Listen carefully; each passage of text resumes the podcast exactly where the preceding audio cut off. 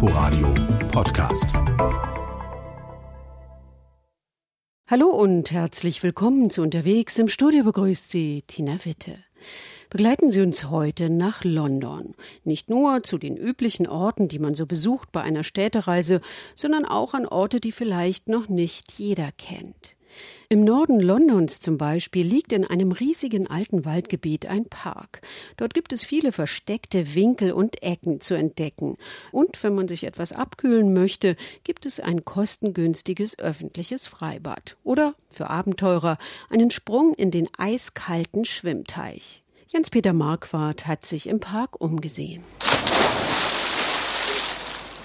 Es gibt keinen besseren Start in den Tag als den Sprung in einen Teich des Hampstead Heath Parks im Norden Londons. Die Hampstead Heide ist riesig, drei Quadratkilometer groß mit alten Wäldern, Sümpfen, weitläufigen Wiesen und zahlreichen Hügeln. Vom 100 Meter hohen Parliament Hill hat man einen fantastischen Blick auf Londons Skyline. Außerdem gibt es 25 Teiche im Hampstead Heath. Drei davon sind für Schwimmer geöffnet. Ein Teich ist für Frauen reserviert, einer für Männer und der dritte ist der Mixed Pond für alle Geschlechter. Today I saw a crane. Yeah, and you know a lot of the uh, ducks as well, and they're building nests, and kingfishers flies by. Sie habe gerade einen Kranich gesehen, erzählt Tai Natürlich gäbe es auch viele Enten, die hier ihre Nester bauten, und gelegentlich sehe sie mal einen Austernfischer vorüberfliegen. Man schwimmt hier in der neun Millionen Einwohner Metropole London und ist doch gleichzeitig mitten in der Natur. Während ein Graureiher vom Ufer dem Badevergnügen zuschaut, können die Schwimmer auch mal die brutale Seite der Natur kennenlernen.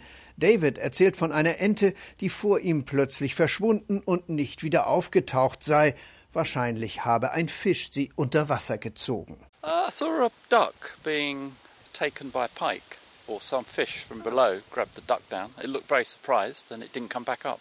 Diane, Camilla und David sind regelmäßige Besucher der Teiche. Sie schwimmen hier viel lieber als im Schwimmbad. Kein geklortes Wasser, die großartige Landschaft drumherum, die Runden, die man hier drehen könne, anstatt Bahnen rauf und runter zu schwimmen. Das sei wunderbar und eine viel schönere Erfahrung als im Schwimmbad, so friedlich und entspannend. I love it. It's amazing. Great scenery.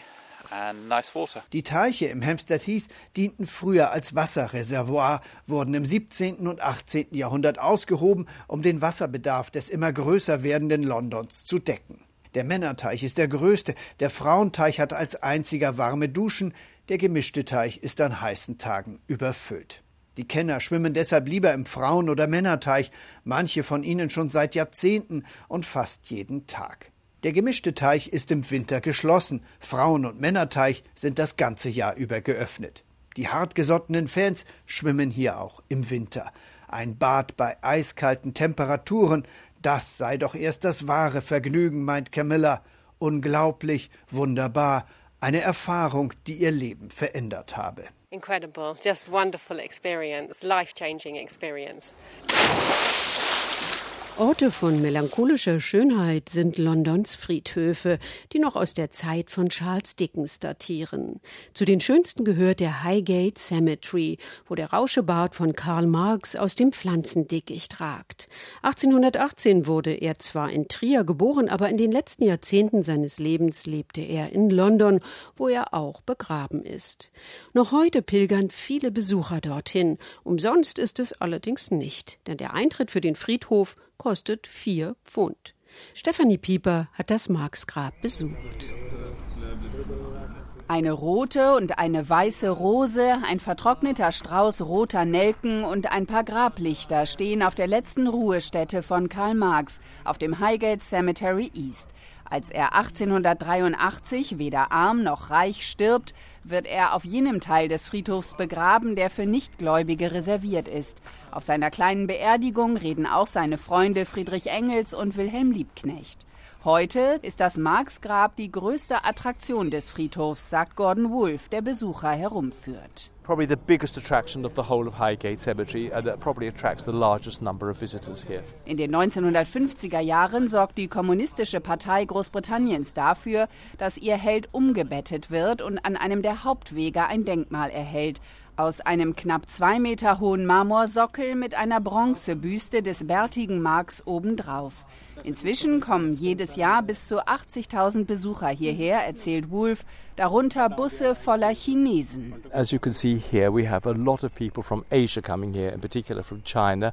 Very often they come in large coachloads to pay homage to this particular gentleman. Aber auch aus Ländern wie Venezuela reisten die Marx-Verehrer an. Die meisten ließen sich vor der Inschrift Arbeiter aller Länder vereinigt euch auf Englisch fotografieren.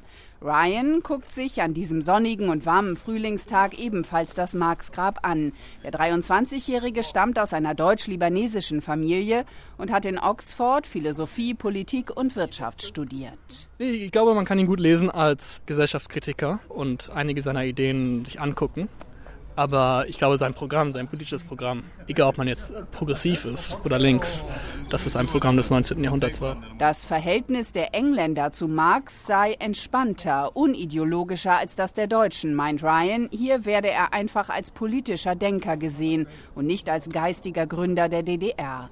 Sein Freund Barry findet, dass es sich auch heute noch lohnt, seine Schriften zu lesen. What Marx gave us and something that we don't really have today is a way of thinking about political economy in a moral way. Marx habe über die politische Ökonomie aus einer moralischen Perspektive nachgedacht und das fehle heute. Barry lässt sich ebenso vor dem Grabmal fotografieren wie drei junge Thailänderinnen, die mit Selfie-Sticks hantieren. Eine von ihnen, eine 27-jährige Studentin aus Bangkok, meint, dass Marx an etwas geglaubt habe und dass es okay sei, danach zu leben, auch wenn andere die eigene Meinung nicht teilen. When we believe in something and we do it, maybe another disagree. It's okay to do the way we believe. Auf dem Gedenkstein steht auch das berühmte Marx-Zitat, die Philosophen haben die Welt nur verschieden interpretiert. Es kommt darauf an, sie zu verändern. Mitten in London unter dem Finanzministerium liegen die Cabinet War Rooms. Von hier aus hat Churchill den Krieg gegen Hitler gesteuert. Heute sind sie ein Museum und alles ist noch so wie damals. Jens-Peter Marquardt war dort. We shall never surrender. Wir werden uns niemals ergeben. So Winston Churchill vor den Abgeordneten im britischen Unterhaus im Sommer 1940, kurz vor der Kapitulation Frankreichs. Kurz danach begann die Luftschlacht um England. Görings Luftwaffe eröffnete das Bombardement der britischen Städte. Am 7. September wurde erstmals London getroffen. 400 Londoner kamen um, 4000 wurden verletzt. Bei den Angriffen der Deutschen bekam auch der Buckingham-Palast etwas ab. Eine Bombe verwüstete das Unterhaus, eine andere landete im Garten von 10 Downing Street, dem Sitz des Premierministers. Spätestens da war klar, Churchill und das Kabinett brauchten Räume, in denen sie vor den deutschen Bombern sicher waren. Die Regierungsbeamten hatten empfohlen, Zuflucht in den idyllischen Hügeln der Cotswolds zu suchen, etwa 150 Kilometer westlich von London. Doch das war dem Premierminister viel zu weit, und so wurden die Kellerräume unter dem Finanzministerium mit ein paar Eisenträgern und etwas Beton verstärkt.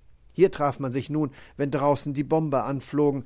Bombensicher waren diese Räume allerdings nicht, sagt Phil Reed, der Direktor des Churchill Museums und der War Rooms. Glücklicherweise habe Hitler aber keine Ahnung gehabt, wo sich der Premier mit seinen Ministern traf. You know, if you were Hitler and you're trying to work out wenn Sie Hitler wären und sich fragten, wo ist Churchill, dann würden Sie doch nicht glauben, dass er in lediglich zwei Metern Tiefe unter der Oberfläche und gleich um die Ecke von seinem Amtssitz in einem alten Vorratskeller sitzt. Sie würden als Hitler denken, der ist so wie ich und hat einen richtigen Bunker. Das Finanzministerium und der Keller überlebten so die Bombenangriffe ohne einen einzigen Treffer. Heute sieht hier alles so aus wie damals. Im Kellerraum, wo die Sitzungen des Kriegskabinetts stattfanden, steht immer noch der alte Sessel, auf dem Churchill gesessen hat.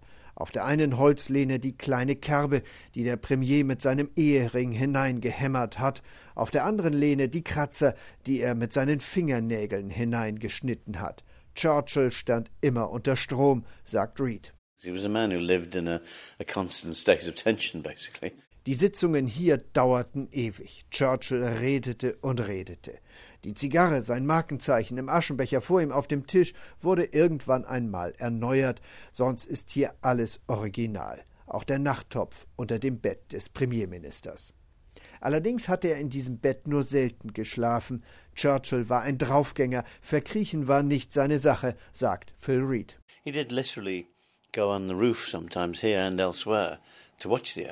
Er ging buchstäblich lieber auf das Dach, um sich die Bombenangriffe von oben anzuschauen. Manchmal hat er dabei seine Tochter im Hyde Park beobachtet, die dort zu einer Flugabwehreinheit gehörte. Dieser Mann ist sein ganzes Leben lang volles Risiko gegangen. Das Museum neben den Cabinet War Rooms zeichnet Churchills Leben in vielen Exponaten und Hightech-Animationen nach, seine Erfolge und seine Niederlagen. Er war bereits 65, als er 1940 aus dem politischen Ruhestand zurückkehrte, Hitler die Stirn bot und zum Helden wurde. 450.000 Besucher steigen pro Jahr hinab in den Keller des Finanzministeriums um sich an das Leben dieses außergewöhnlichen Menschen zu erinnern. Im Londoner Westend läuft seit über 65 Jahren das Theaterstück Die Mausefalle. Agatha Christie's Dauerbrenner ist damit das am längsten in Serie gespielte Theaterstück der Welt. Jens-Peter Marquardt hat es sich angesehen. Die Mausefalle, The Mousetrap von Agatha Christie. Die Autorin war selbst dabei, als das Stück im Jahr 1952 Premiere hatte. Dass es jetzt noch immer auf dem Spielplan stehen würde, und zwar ununterbrochen, das habe Agatha Christie damals nicht geahnt, erzählt Denise Sylvie. We might have a nice little run, that's what she said. Wir werden damit wohl eine nette kleine Spielzeit haben, hat sie damals gesagt. Vielleicht sechs Monate, maximal ein Jahr. Das ist verrückt, aber auch wunderbar. Es ist einfach eine gute Geschichte, die jeder versteht.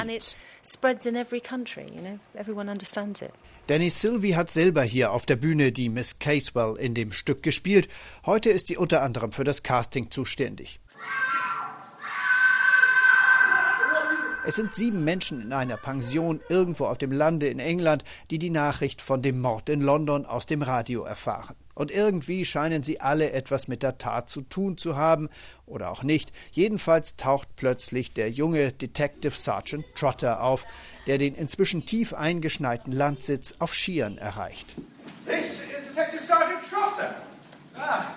2002, 50 Jahre nach der Premiere, kamen Königin Elisabeth II. und Prinz Philipp ins St. Martins und gratulierten anschließend dem gesamten Ensemble. Zuvor hatte sich auch schon Queen Mum die Mausefalle angeschaut. Die Fotos dieser großen Ereignisse hängen jetzt an den Wänden des Foyers. Dort hängt auch eine Holztafel, die die aktuelle Zahl der Aufführungen seit der Premiere im Jahr 1952 anzeigt. Sie steht jetzt bei über 27.000. Und ein Ende sei noch längst nicht in Sicht, auch in 100 Jahren noch nicht, meint Denise Sylvie. It's going to last forever. It's going to go on. There'll be somebody standing here in a hundred years asking the same question. And they'll say it's going to last forever. Damit es spannend bleibt, auch für die zukünftigen Besucher, gehört es zur Tradition, dass Sergeant Trotter nach dem Ende des Stücks noch einmal vor den Vorhang tritt und die Zuschauer zum Stillschweigen auffordert. Der Täter soll geheim bleiben. Now that you've all seen the mousetrap, you are our partners in crime. Sie haben jetzt alle die Mausefalle gesehen und sind damit zu unseren Komplizen geworden. Um die Tradition des Stücks aufrechtzuerhalten, bitten wir Sie, das Geheimnis, wer der Täter war, in Ihren Herzen einzuschließen.